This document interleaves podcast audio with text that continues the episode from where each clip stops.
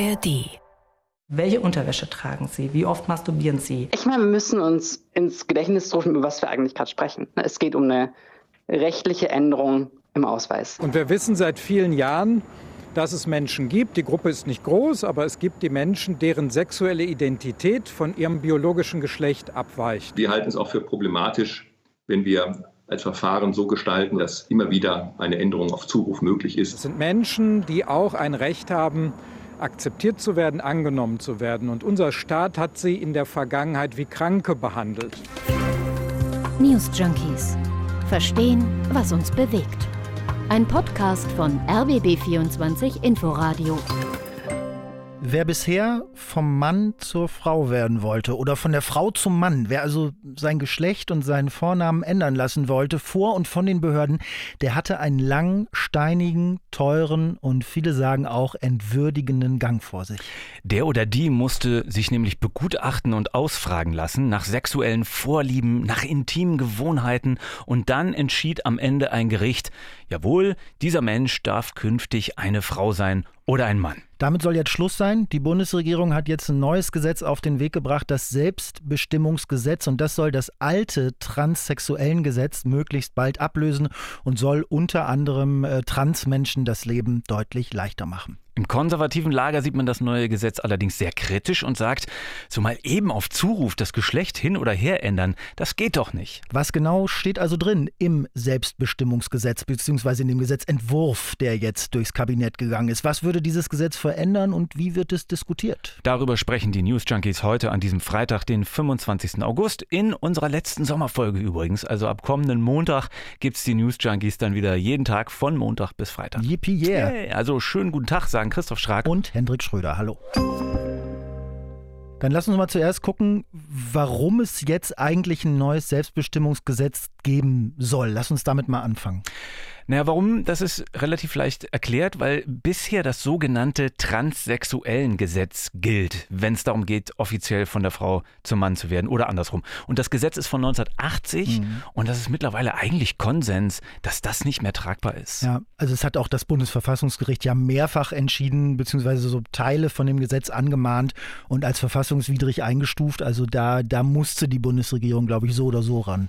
Und das auch völlig zu Recht eben, also das sagen jetzt bis auf wenige, die allermeisten, dass das transsexuellen äh, Gesetz nicht mehr geht. Also nach dem alten Gesetz ist es für Transsexuelle eine totale Tortur, ihren Vornamen und ihr Geschlecht in offiziellen Dokumenten und so zu ändern. Mhm. Und dazu musstest du ein psychologisches Gutachten anfertigen lassen mit ganz intimen Fragen und ein Gericht musste dann darüber entscheiden. Also ja. echt unwürdig und teuer, weil man das alles selbst bezahlen musste. Naja, vor allem aber wegen dieser Begutachtung, oder? Also da haben sich ja einige zu geäußert jetzt und beschrieben, wie das vor sich ging bisher. Also man sitzt dann einem Gutachter gegenüber und muss dem oder der regelrecht ja beweisen, dass man nun auch wirklich nicht das Geschlecht ist, was einem bisher äh, zugeschrieben wurde. Also hier Kalle Hümpfner vom Bundesverband äh, Trans äh, erzählt es mal so aus der Praxis. Da geht es dann um die Frage, welche Unterwäsche tragen Sie, wie oft masturbieren Sie, welche sexuellen Vorlieben haben Sie. Also der Staat zwingt dich, dass du dich begutachten lassen musst, wenn du für dich feststellst, dass du kein Mann, sondern eine Frau bist ja. oder sein möchtest. Ja, also damit, Beispiel. Hm, ja. damit soll mit einem neuen Gesetz dann eben endgültig Schluss sein und damit dann auch mit diesen Fragen, die Kalle Hümpfner gerade geschildert hat. Mhm. Justizminister Buschmann von der FDP erklärt die Notwendigkeit dafür, das alte Gesetz abzuschaffen, nochmal so. Wenn man sich mit der Frage beschäftigt, was das für die Betroffenen bedeutet, glaube ich, kann man verstehen, dass die sich unfair behandeln fühlen. Stellen Sie sich vor, Sie gehen zum Amt, Sie wollen einfach äh, Ihr Leben leben, Sie wollen niemandem was Böses. Und dann werden Sie befragt, was Ihre sexuellen Fantasien sind, welche Unterwäsche Sie tragen und solcherlei Dinge. Und diese Befragungen, die haben die Betroffenen als sehr entwürdigend empfunden. Das Verfassungsgericht hat auch gesagt, so wie es der Gesetzgeber in der Vergangenheit gemacht hat, darf man es nicht weitermachen. Und wir wollen jetzt einfach einer kleinen Gruppe, für die das große Bedeutung hat, das Leben einfach etwas leichter machen. Gut, also Schluss mit Gutachten, Schluss mit entwürdigenden Befragungen und kostspieligen Anträgen. Das ist jetzt, glaube ich, vom Justizminister mhm. hinreichend erklärt worden, warum das abgeschafft gehört. Stattdessen was? So, stattdessen kann man nach dem Entwurf in Zukunft zum Standesamt gehen, eine Erklärung und eine Eigenversicherung abgeben und dann kann man für sich ein anderes Geschlecht und einen entsprechend passenden Vornamen eintragen lassen. Also fertig. Also schon ist man zumindest vor den Behörden vom Mann zur Frau geworden oder eben umgekehrt. Ja, aber dass das so leicht gehen soll, finden jetzt gute Teile der CDU, CSU übrigens also regelrecht skandalös. Günter mhm. Krings von der CDU ähm, hat diese äh, äh, künftige Praxis einfach eine Erklärung abgeben und zack wird das Geschlecht geändert. Also Krings hat das so kommentiert. Wir halten es auch für problematisch, wenn wir als Verfahren so gestalten, dass immer wieder eine Änderung auf Zuruf möglich ist. Also mit dem auf Zuruf meint er, dass man nur einen Termin machen muss und die entsprechenden Anträge unterschreiben und dann geht das? Oder ja, das und so Zuruf? interpretiere ich hm. das. Und dass man theoretisch einmal im Jahr, also bei, bei, da gibt es diese Einjahresfrist bei dem Gesetz, aber mhm. wenn man das dann äh, langfristig sieht, kann man theoretisch einmal im Jahr seinen Namen und sein Geschlecht auch wieder ändern, hin und her, also unbegrenzt. Und äh, ja, die CDU sieht da eben die Gefahr, wenn ich das so richtig verstehe, äh, in den Wortmeldungen, dass das so eine Art Lifestyle wird, ne? dass das so ein bisschen cool werden könnte, mal für ein Jahr eine Frau zu sein. Ja, also das klingt jetzt vielleicht blöd, aber mal abgesehen vom Verwaltungsaufwand, der natürlich ärgerlich ist und mit dem Hin und Her, wenn man seinen Namen ändert, also was wäre daran jetzt so schlimm, wenn es denn Leute gibt, die das Geschlecht wechseln und dann wieder zurückwechseln? Also es ist ja jetzt nicht davon auszugehen, dass das auf einmal zum Massenphänomen wird, oder? Ja, also ich weiß es auch nicht, was da jetzt ganz konkret die Sorge ist, aber dass man nicht möchte, dass Leute mit solchen Entscheidungen herumspielen, sage ich mal, ist ja irgendwie auch klar, oder? Mhm. Also wenn das so beliebig wird und wenn das so ein Jux wird, das ist ja so ist es ja mhm. nun nicht gemeint. Ich finde es trotzdem schwierig als so Gegenargument, wenn man jetzt überlegt, dass durch eben diese Niederschwelligkeit Leuten offenbar ja sehr geholfen wird, die tatsächlich betroffen sind. Also hier äh, zum Beispiel die Transfrau Felicia Roletschke aus Berlin, die hat es dem WDR gegenüber so eingeschätzt. Ich meine, wir müssen uns ins Gedächtnis rufen, über was wir eigentlich gerade sprechen. Es geht um eine rechtliche Änderung im Ausweis. Das ist eine der reversibelsten Sachen, die man sich vorstellen kann. Das ist einfach nur eine, eine Sache auf dem Papier. Und angenommen, selbst wenn junge, junge Menschen sich das anders überlegen, wogegen unsere Statistiken sprechen, die wir kennen dazu, na, die, die sagen schon, dass das junge Menschen da ein recht gutes Verhältnis und auch Wissen drüber haben und das sehr gut einschätzen können. Aber selbst wenn die sich das anders überlegen, dann natürlich, dann ändert es halt wieder. Darum, darum, dass er nicht so stimmt. Das ist ein total reversibler kleiner Schritt, der im Alltag so viel vereinfacht. Der es für Transpersonen im Alltag so viel einfacher macht, anerkannt zu werden und im öffentlichen Raum zu existieren. Das Gesetz soll ja für transgeschlechtliche, intergeschlechtliche und nicht-binäre Menschen gelten. Also vielleicht erklären wir das mal kurz zwischendurch, was der mhm. Gesetzgeber da äh, jeweils darunter versteht. Also trans sind Personen, die sich nicht oder nicht nur mit dem Geschlecht identifizieren können, welches ihnen bei der Geburt äh, zugewiesen wurde. Mhm. So, so definiert das das Gesetz da. Intergeschlechtlich bedeutet, wenn man mit körperlichen Merkmalen geboren wird, nach denen sich nicht eindeutig entscheiden lässt, ob man jetzt männlich oder weiblich ist. Und, und nicht binär? Nicht binär ist einfach eine Selbstbezeichnung für Menschen, die sich selbst weder als Mann noch als Frau definieren, sondern als jemand dazwischen oder jemand anderes. Also können wir vielleicht festhalten, wer sich einer dieser Personengruppen zugehörig fühlt, soll dann in Zukunft zum Standesamt gehen können, zwei Papiere unterschreiben und so sehr einfach Vornamen und Geschlechtszugehörigkeit ändern dürfen. Korrekt. Also Erwachsene dürfen das logisch äh, alleine, 14 bis 17-Jährige brauchen die Einverständniserklärung ihrer Eltern dafür und unter 14 legst, legen das einfach die Eltern fest. Oh, da habe ich in der NZZ, in der Neuen Zürcher Zeitung, einen Kommentar dazu gelesen. Also, äh, dass dann ja jetzt in Zukunft Eltern einfach festlegen können, ne, welches Geschlecht ihre Kinder haben. Was hast du da gelesen? Ähm, da äh, schrieb eine Autorin von überdrehten Müttern in sozialen Netzwerken, die ihre Kinder umbenennen und das Geschlecht ändern lassen wollen, weil zum Beispiel ein Junge im Alter von fünf oder so gerne pinke Haarspangen trägt. Und äh, die Eltern seien also so vogue dann mittlerweile äh, in manchen Gegenden und würden alles richtig machen wollen dass sie ihre Kinder dann damit total verwirren würden, ah. indem sie dann deren, deren Geschlecht einfach so. Okay, also die Vokerati, die die Gesellschaft durcheinander bringt. Also schreibt die NZZ als denkbares Szenario, was passiert, wenn das neue Selbstbestimmungsgesetz in Deutschland, ja, muss man sagen, in Kraft tritt. Ja, also eine Autorin in einem Kommentar. Also das ist ein Argument von denen gegen das Gesetz. Also dass überdrehte Mütter ihren Kindern künftig das Geschlecht ändern würden, wenn da zum Beispiel ein Junge sich mal Spangen ins Haar hat. Ja. Und dann lassen wir das mal so stehen. Ja. Aber wenn wir schon dabei sind, dann lass uns gucken, wie, wie der Gesetzentwurf ansonsten diskutiert und aufgenommen wurde. Na, Gegenargumente gibt es ja einige. Also vor allen Dingen von konservativer Seite habe ich ja schon ein bisschen erzählt. Also gerade, dass Jugendliche mit Zustimmung der Eltern da schon ihr Geschlecht ändern dürfen, sieht zum Beispiel die CDU kritisch. Also die haben die Sorge, dass da gerade in der Pubertät einfach zu leichtfertig mit umgegangen wird. Und äh, wenn man sich Zahlen anguckt, in Deutschland gab es 2021 knapp 2600 geschlechtsangleichende Operationen, mhm. 2007 waren es nur gut 400. Und darin sehen eben manche ne, so ein bisschen so einen gefährlichen Trend, damit allzu. Mhm. Ja, aber um, also um eins deutlich zu machen, worüber wir hier diskutieren. Also in dem Gesetzentwurf, da geht es darum, seinen Namen und sein Geschlecht auf dem Papier ändern zu lassen. Ne? Also das Gesetz sagt ja überhaupt gar nichts über Operationen oder sowas. Das ne? stimmt, ja. Und, die, und diese Zahlen, die du gesagt hast, also das spricht ja viel mehr dafür, dass es im Laufe der Jahre eben ja, mehr Möglichkeiten dafür gibt und äh, die Leute sich deswegen vielleicht auch mehr trauen.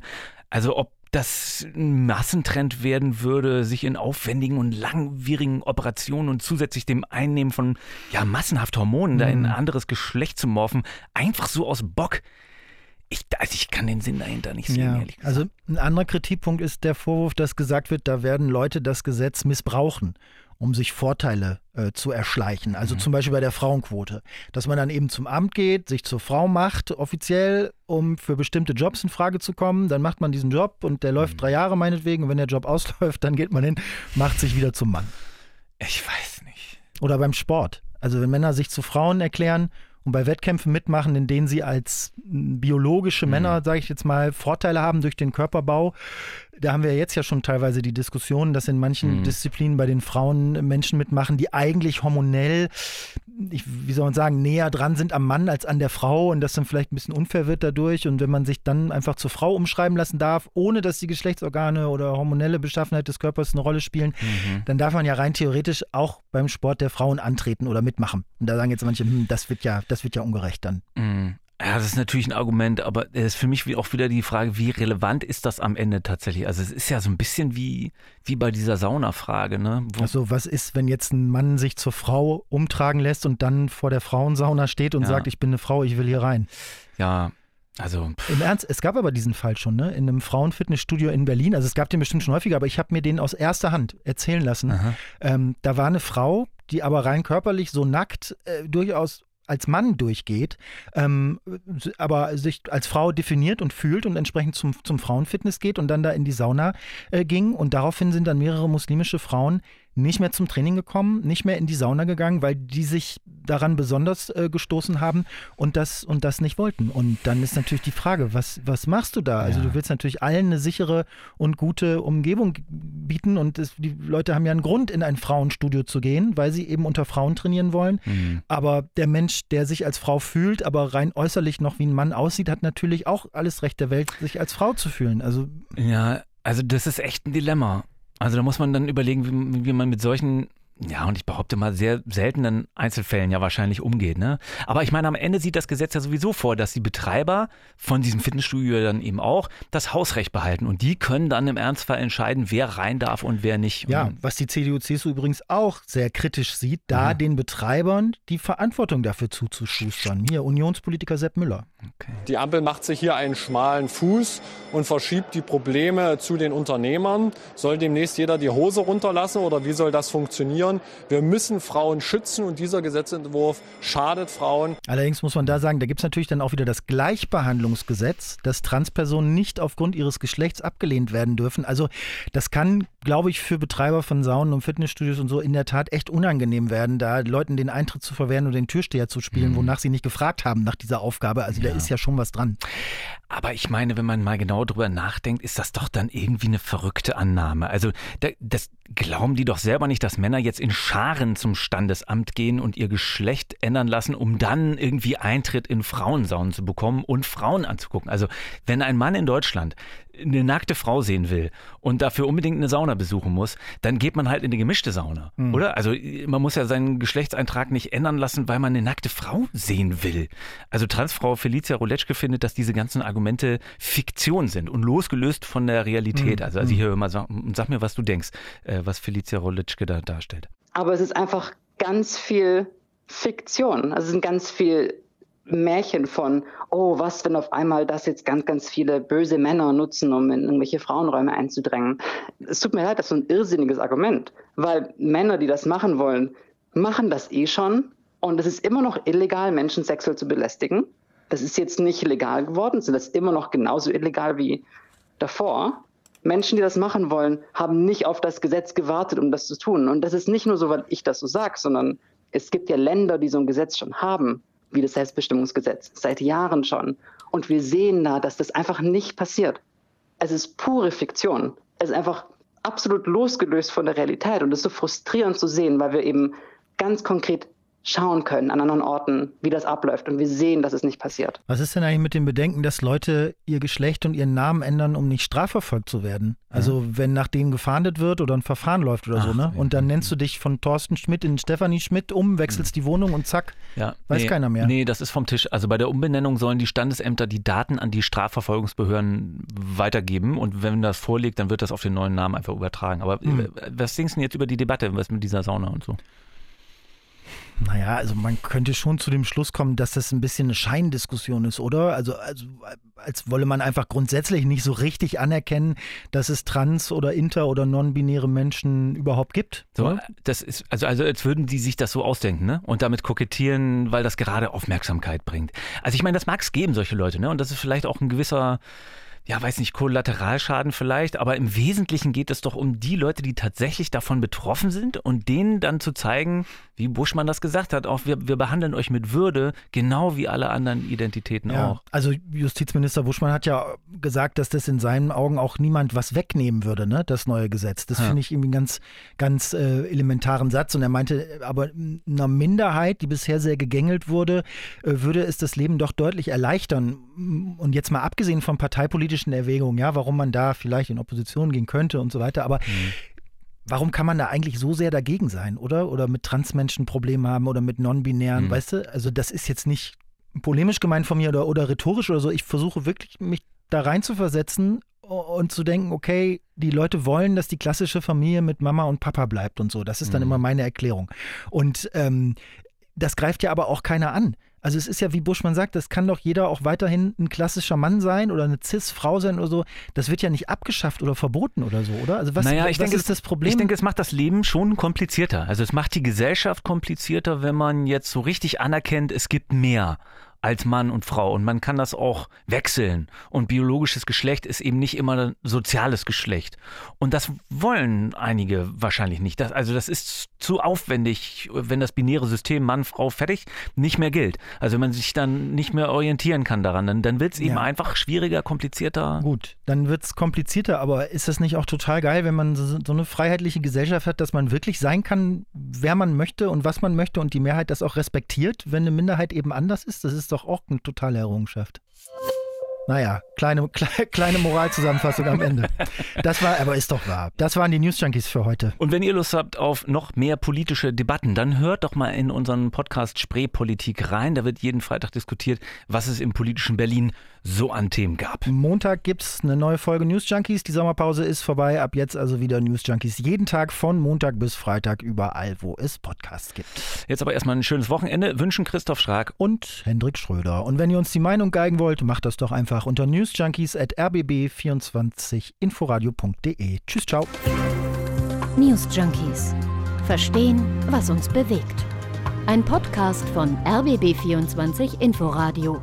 Wir lieben das Warum.